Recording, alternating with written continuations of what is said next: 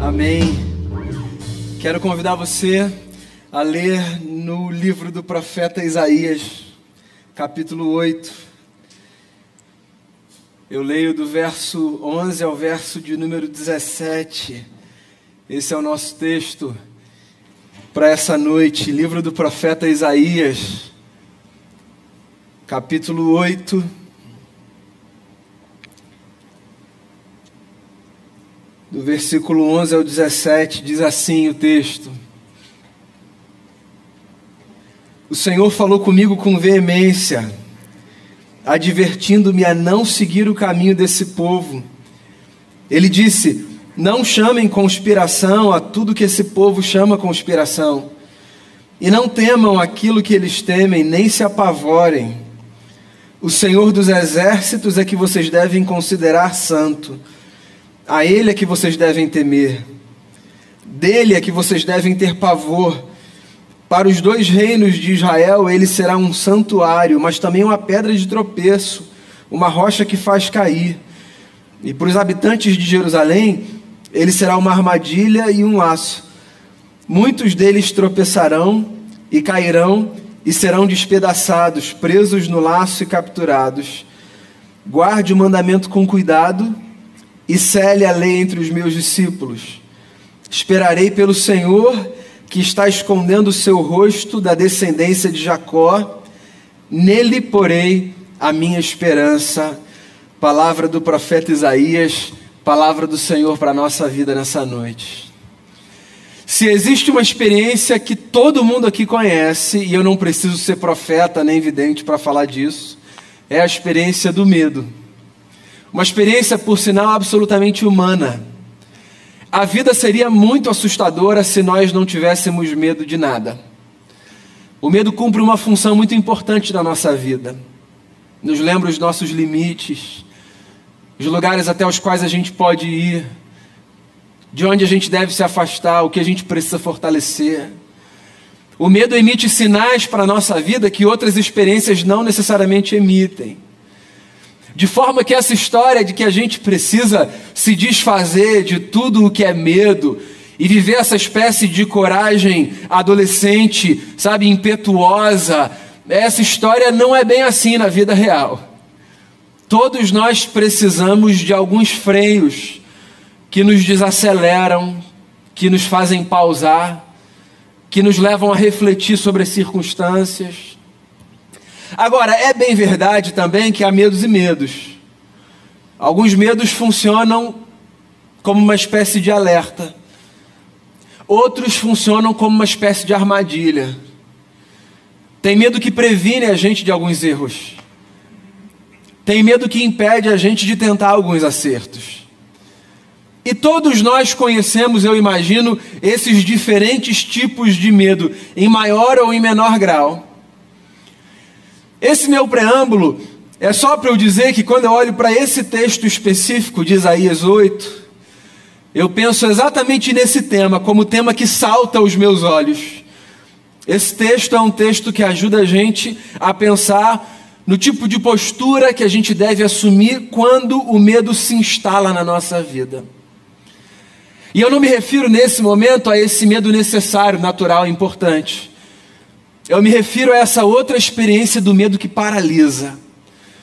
Quando a gente está nesse lugar da vida, que o medo parece tomar conta e petrifica a gente, e a gente não sabe mais para onde ir, e tudo parece ser comprometido na nossa existência, o que a gente faz? Para onde a gente corre? Que postura a gente assume? Ou de que postura a gente se distancia? Só para contextualizar a história aqui para você, o profeta Isaías, sobretudo aqui nesses capítulos 7 e 8, preâmbulo do capítulo 9, ele está trazendo uma mensagem de paz para um povo que está extremamente aflito, porque era um povo que se via na iminência de uma conspiração contra si. Isaías foi profeta no reino do sul, quando Israel estava dividida já em dois reinos: o reino do norte, Israel, o reino do sul, Judá. Isaías falava para o reino de Judá, que era o reino do sul. E o que estava acontecendo nesse contexto aqui específico era que o rei do reino do norte tinha firmado uma espécie de aliança espúria com o rei de um outro reino, que era o reino da Síria. E um dos propósitos dessa aliança era invadir o reino do sul. E Isaías então escreve para esse povo do Reino do Sul que está tomado de pavor, porque houve a notícia de que a sua terra será invadida. Sabe quando você recebe uma notícia indesejada, que tem todo o cheiro de malignidade, uma trama que parece que estão fazendo contra você, alguma sensação que você tem de que alguém se levanta contra você para roubar a sua paz, para desestabilizar você ou qualquer coisa do tipo, a notícia era mais ou menos assim: que o povo para o qual Isaías escreve estava recebendo essa notícia que desconcerta, que rouba o nosso sono. É essa notícia que a gente já recebeu, que um dia impediu a gente de dormir, trouxe uma tensão, um estresse, mudou a nossa pressão arterial. Essa notícia é a notícia que o povo do qual Isaías faz parte está recebendo. E aí o profeta, como esse homem de Deus, humano, provavelmente carregado de medo também, mas muito confiante em Deus, o que ele faz é, ele escreve para os seus pares, para os seus irmãos e irmãs, tentando devolver a essa gente a sanidade porque quando o medo se instala na nossa vida, a gente tem muita chance de perder a sanidade. E aí ele escreve. E primeiro ele destaca algumas características que são muito próprias do que acontece com a gente quando o medo se instala. Por exemplo, Isaías começa esse texto mostrando para aquela gente atemorizada que eles estavam com a visão comprometida, porque o medo faz isso.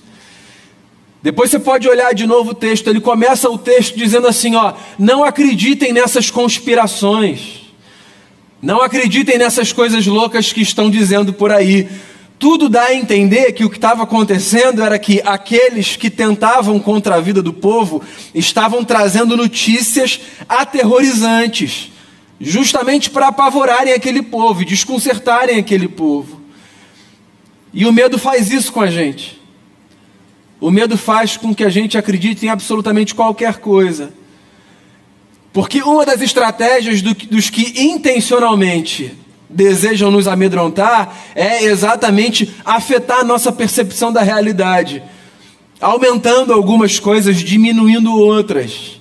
E porque a gente é quem a gente é, nessa percepção de realidade disforme, geralmente o que é aumentado aos nossos olhos? Aquilo que apavora.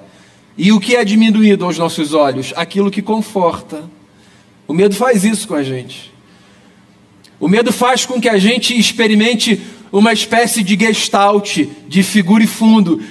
E em figura ficam as coisas assustadoras. Os nossos fantasmas, os nossos monstros, os nossos demônios, tudo isso ganha tamanho, vulto. As coisas importantes que trazem paz, elas ficam pequenas no canto, ganham visão periférica.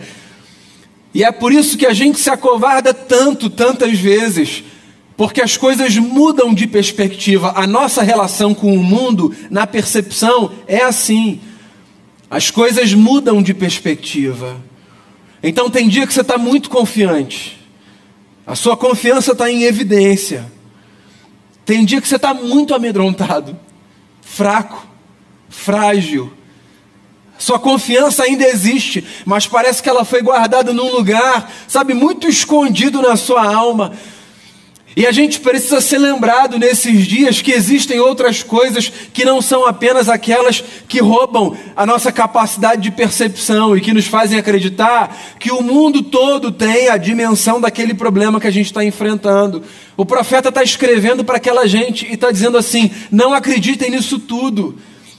E essa fala é uma fala muito importante, porque volto a dizer, o medo faz com que a gente acredite em absolutamente qualquer coisa.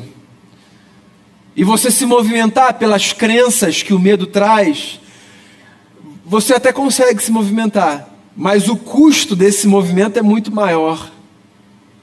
Então talvez você esteja assim, eu não sei, nesse lugar, de acreditar em absolutamente tudo que você ouve, e de ser conduzido o tempo todo por visões outras que não a sua própria de pegar tudo que dizem, todas as visões de mundo que as outras pessoas têm, e absorver aquilo e trazer aquilo para você sem fazer nenhum filtro, sem usar nenhum critério, sem fazer as suas próprias leituras, sem avaliar, sem considerar. Às vezes a gente está nesse lugar, e se você está nesse lugar desse medo, que faz com que a gente perca a capacidade crítica, eu quero lembrar você que a vida não precisa ser assim, porque essa vida, ela é uma vida muito custosa, muito custosa. Mas às vezes é assim. Pelo menos o texto está dizendo que tinha um povo que, por causa do medo, não conseguia ver as coisas direito. Tinha mais uma coisa curiosa na história daquela gente. Porque eles estavam tomados pelo medo, Sabe o que mais eles faziam, além de não perceberem as coisas como elas deviam ser percebidas? Porque eles estavam tomados pelo medo, eles estavam confundindo o medo com o temor, que são duas coisas diferentes. Eles estavam temendo exatamente aquilo que eles tinham medo. E o profeta traz uma palavra interessante nesse sentido. Porque ele avança no texto e ele diz assim, em outras palavras: Eu sei que vocês estão com medo do que está prestes a acontecer, mas eu quero lembrar vocês que vocês só precisam temer a Deus. O medo faz isso.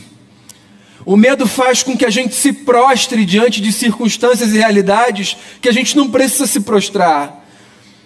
O medo faz com que a gente considere algumas coisas grandes demais a gente se curva diante de algumas coisas por causa do medo.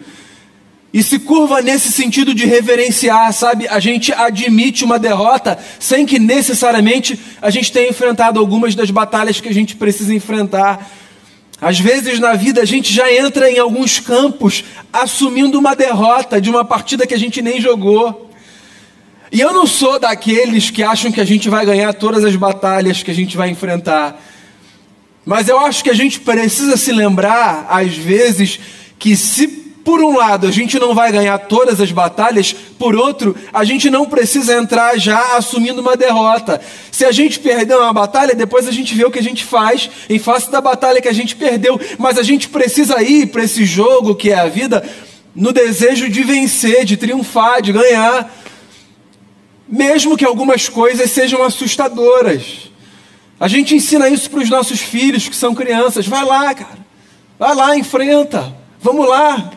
Não tem problema. Se não der certo, a gente tenta de outro jeito. Não é isso que a gente ensina? Vamos lá, vamos dar mais um passo. Não desiste ainda não. Pois é, porque às vezes a gente passa a temer o que a gente não deve temer. Temer no sentido de reverenciar. Desse temor que é próprio da experiência religiosa. A gente confunde o medo com o temor, e porque algumas coisas são muito assustadoras, a gente se prostra diante delas, numa rendição desnecessária. Porque a Bíblia ensina a gente, e eu sei que você sabe disso, que só existe uma rendição nesse sentido que nos é pedida: a rendição diante do eterno. E é por isso que o profeta olha para aquela gente cheia de medo e diz assim: não temam isso aí. Não é finjam que vocês são fortes demais, não tem a ver com isso. Não temam isso aí, é uma lembrança de que nós podemos enfrentar, inclusive, as adversidades mais inesperadas da vida, com a confiança de que a nossa força vem do Senhor. Sabe aquela história que a gente ensina para as crianças nos primeiros anos de vida dos nossos filhos da igreja? De um pastor de ovelhas pequenininho que não conseguia carregar a armadura que foi emprestada a ele para que ele lutasse contra o gigante Golias, mas que ele pegou lá e com uma pedra ele conseguiu derrubar o gigante e ele venceu o exército adversário, contrariando todas as expectativas. Sabe aquela história do Davi e do Golias que a gente resolveu elencar como a história das crianças? Essa história é um arquétipo da nossa vida. Essa história é história de gente grande, é uma lembrança bíblica lindíssima de que na vida, porque a gente se prostra diante do eterno, a gente pode enfrentar, inclusive alguns gigantes que param diante da gente, que não são necessariamente gigantes físicos, na verdade, muito mais do que gigantes físicos, são gigantes existenciais, emocionais, espirituais, são dessas ordens. A gente para diante de alguns problemas e a gente precisa se lembrar da história da nossa infância da coragem de Davi, É uma coisa linda a fala dele. Ele olha para o Golias e ele diz assim: Você pode vir contra mim com esse escudo e com o que você quiser, mas eu quero que você saiba que eu vou contra você em nome do Senhor dos Exércitos. Que é uma lembrança linda de onde está a nossa força. É o Davi, pequenininho, diante de um gigante, que todo mundo tinha medo, dizendo assim: se você pensa que eu vou me render diante de você, você ainda não entendeu o tipo de vida que eu escolhi viver. O Davi não estava garantindo que ele ia ganhar aquela batalha, porque ninguém consegue garantir antecipadamente que vai ganhar uma batalha. Inclusive, a soberba, diz a palavra, ela é a antessala da ruína. Então não é que o Davi tinha certeza que ele ia ganhar aquela batalha. É que ele tinha uma confiança no fato de que, porque ele ia em nome do Senhor dos Exércitos, ele podia enfrentar o gigante que fosse, não seria intimidado. Eu me lembro dessa história quando eu leio Isaías 8. O profeta nos encorajando a não temermos aquilo que nós temos medo. Porque que nós temos medo, isso é um fato. Volto a dizer, é absolutamente humano. Esse negócio de que a gente não tem medo de nada é mentira, a gente tem medo de muita coisa. Agora, o que a gente vai fazer com os medos que a gente tem, essa que é a grande pergunta. Como a gente vai encarar os nossos medos? Que condução a gente vai dar? Que postura a gente vai assumir? Diante do que o nosso coração vai se prostrar? Essa é a grande pergunta. Então, talvez você hoje esteja também nesse lugar de, por causa do medo, ter confundido o medo com o temor. É possível que você esteja prostrado ou prostrada diante das coisas que te apavoram, sem saber o que fazer, entregando os pontos. É possível que você tenha entrado em 2022, que começou agora, já assumindo para si uma derrota que você acha que vai acontecer, talvez pelo cansaço, pelo desânimo.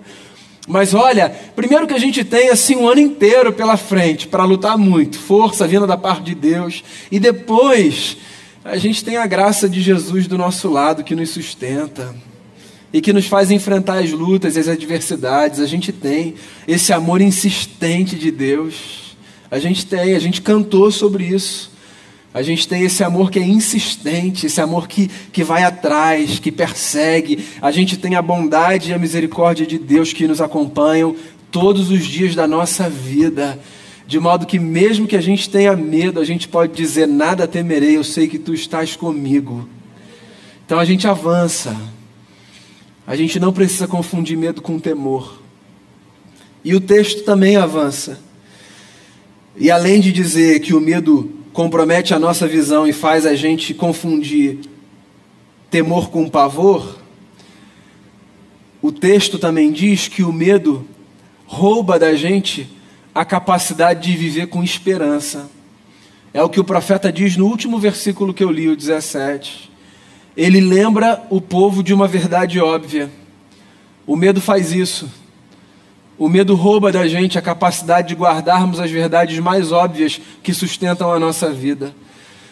E das verdades óbvias que sustentam a nossa vida, e que o medo tenta roubar e às vezes consegue, é: nós somos o povo da esperança. Nós somos.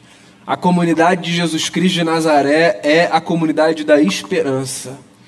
O que significa que nós olhamos para as circunstâncias através das circunstâncias.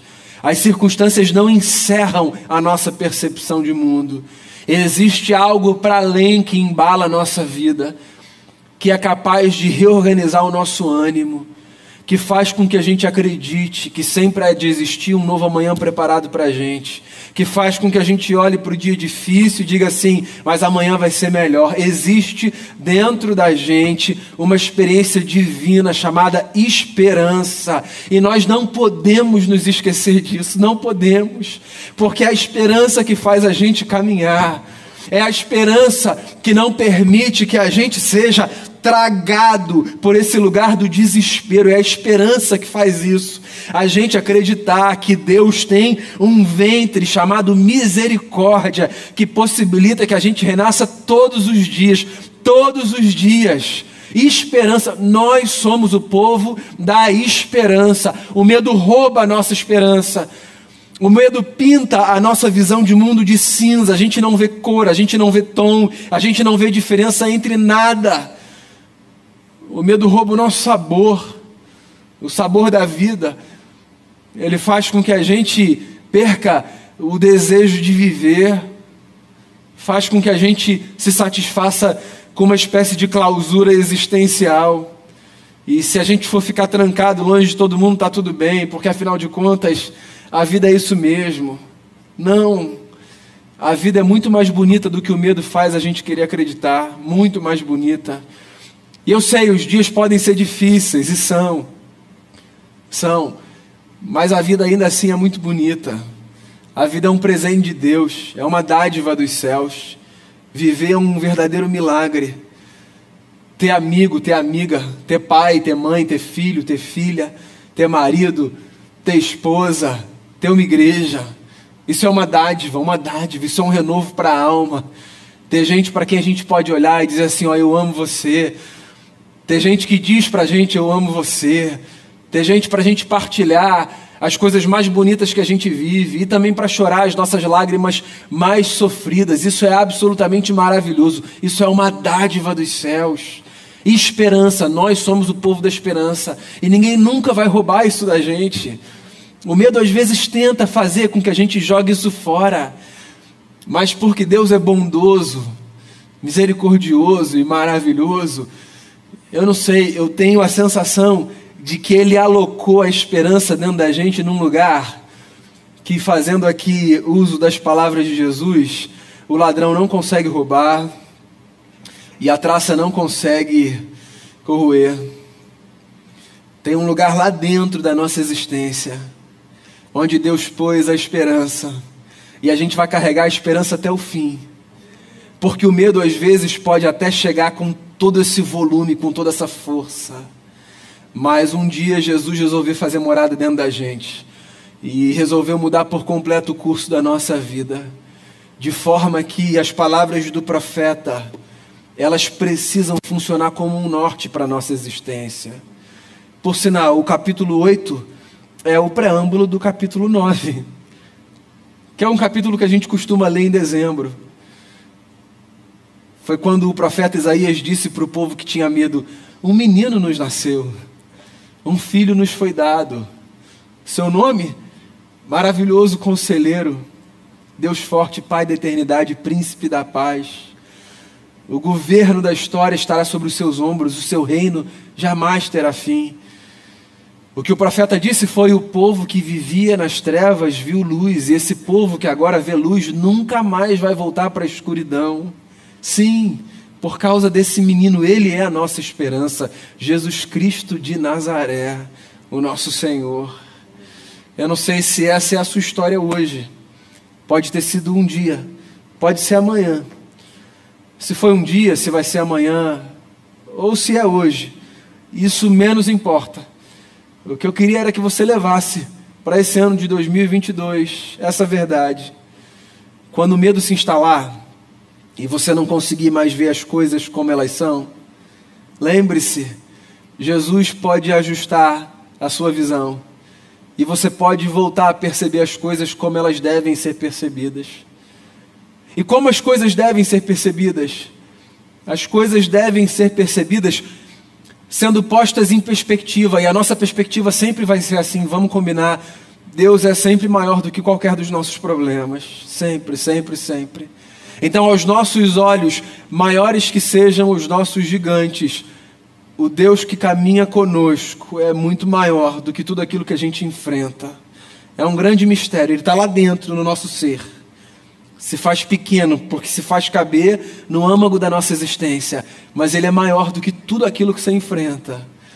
Então, ajuste a perspectiva das coisas e diminua o tamanho dos seus fantasmas e dos seus demônios e dos seus monstros existenciais, porque o Jesus que resolveu caminhar com você é maior do que tudo isso. E quando o medo tentar fazer com que você confunda pavor com o temor, e quando você tiver a sensação de que você está se prostrando diante daquilo que te amedronta, lembre-se, as circunstâncias podem ser desafiadoras, mas a gente sempre enfrenta os nossos gigantes na força do Senhor. A gente aprendeu que não apenas os nossos joelhos, mas o nosso coração, ele só se prostra diante de Jesus de Nazaré. A ele nós tememos, a ele nós temeremos até o fim. É por isso que, ainda que a gente tenha medo de muita coisa, a gente vai dizer: Nada temerei, tu estás comigo. E não se esqueça, não se esqueça de verdade, existe uma experiência chamada experiência da esperança, que pode embalar a sua vida até o fim. O que significa que até o fim você pode e deve acreditar na companhia, na bondade e no cuidado do Senhor sobre você e sobre a sua casa. A esperança, lá dentro, em algum lugar na sua alma, lá dentro, num lugar que outros não acessam, Deus depositou essa dádiva chamada esperança. E é por ela que até o fim a gente vai caminhar, na certeza de que a gente nunca caminha sozinho, porque Ele, o Eterno, que se fez humano na pessoa de Jesus de Nazaré, o nosso Senhor, sempre estará do nosso lado até o fim. Eu queria orar com você e por você. Eu queria convidar você a fechar os seus olhos, abrir o seu coração. E eu queria encorajar você, enquanto você ouve uma canção, a colocar a sua vida diante do Senhor. Eu não sei pelo que você deseja orar ou por quem você deseja orar, se por você mesmo ou por alguma outra pessoa. Se essa palavra é uma palavra de Deus para a sua vida, ou se essa palavra é uma palavra para alguém de quem você se lembra nessa hora, eu queria encorajar você a orar aí no seu lugar, porque depois nós oraremos juntos, colocando diante do Senhor a nossa história. Eu queria orar com você e por você. Queria convidar você para ficar de pé no seu lugar. Não sei se tem algo que você queira colocar diante de Deus em oração. Não sei se tem alguém que você queira apresentar a Deus em oração. Mas eu queria que a gente tivesse esse tempo. Em reverência, a gente vai se entregar ao que diz a canção. E eu queria encorajar você a fazer uma oração aí no seu lugar. Por quem ou pelo que você pode orar? Não sei se você está hoje aqui cheio de medo dentro de você. Mas eu queria ter assim o privilégio de poder colocar a sua vida diante do Senhor. Já tem um tempo que a gente não faz isso, sabe? Mas eu queria convidar você, se você deseja uma palavra de oração, para sair aí do seu lugar e vir aqui à frente porque eu vou ter a alegria de orar com e por você. Não é uma diferença da oração que atinge aqui ou aí, não, tá? Eu gosto sempre de frisar isso. É só uma lembrança de que você não está sozinho, de que nós somos uma comunidade e todos nós precisamos muito de oração, muito, muito, muito de oração. E eu quero pedir a Deus que nos ajude a enfrentarmos os nossos medos, os nossos temores, os monstros que se levantam contra nós para a gente sair daqui um pouco mais de força. Ele é o Deus que nos ajuda contra o inimigo. Não se esqueça disso. Ele é grande, muito grande, maior do que todos os nossos problemas. E a gente vai avançar confiando nele, o nosso Senhor. Pai, a gente está aqui como uma igreja que confia no Senhor. A gente quer se entregar em reverência a Ti a gente quer, a gente quer poder dizer ao Senhor, a gente confia em Ti. E às vezes a gente diz isso tremendo do lado de dentro. Às vezes a força das nossas palavras não faz jus à fraqueza da nossa alma, mas o Senhor conhece a gente do lado de dentro, é isso que importa. Então, mais do que as palavras que a gente oferece, o estado da nossa alma é capaz de dizer como a gente se encontra. Mas uma coisa a gente aprendeu e a gente vai carregar até o fim. O Senhor nos recebe do jeito que a gente está.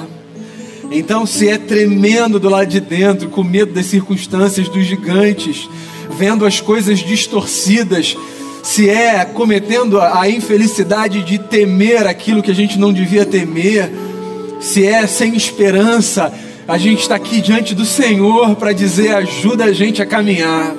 Ajuda a gente a caminhar. Tome-nos nos teus braços. Fortaleça a gente na nossa fraqueza. Por favor, Faça com que os nossos medos não sejam maiores do que essa confiança que lá no fundo a gente carrega e que faz a gente poder dizer: nós sabemos em quem nós temos crido e nós sabemos que o Senhor é poderoso para fazer muito mais do que nós pedimos, pensamos ou imaginamos, conforme o teu poder que opera em nós. Então, toma a nossa vida e fortaleça-nos, Senhor, nessa noite que esse ano seja um ano de enfrentamento do que a gente tiver que enfrentar, na certeza de que o Senhor está com a gente.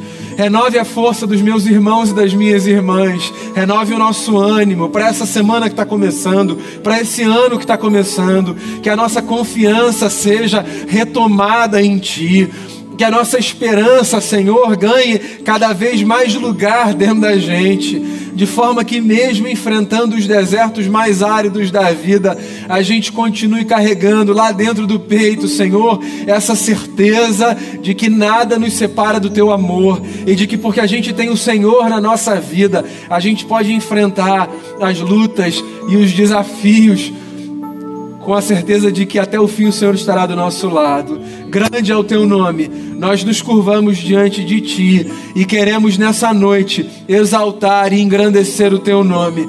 Nós te agradecemos pela tua presença na nossa vida e porque tu és Deus sobre céus e sobre terra e Deus que mora no nosso coração.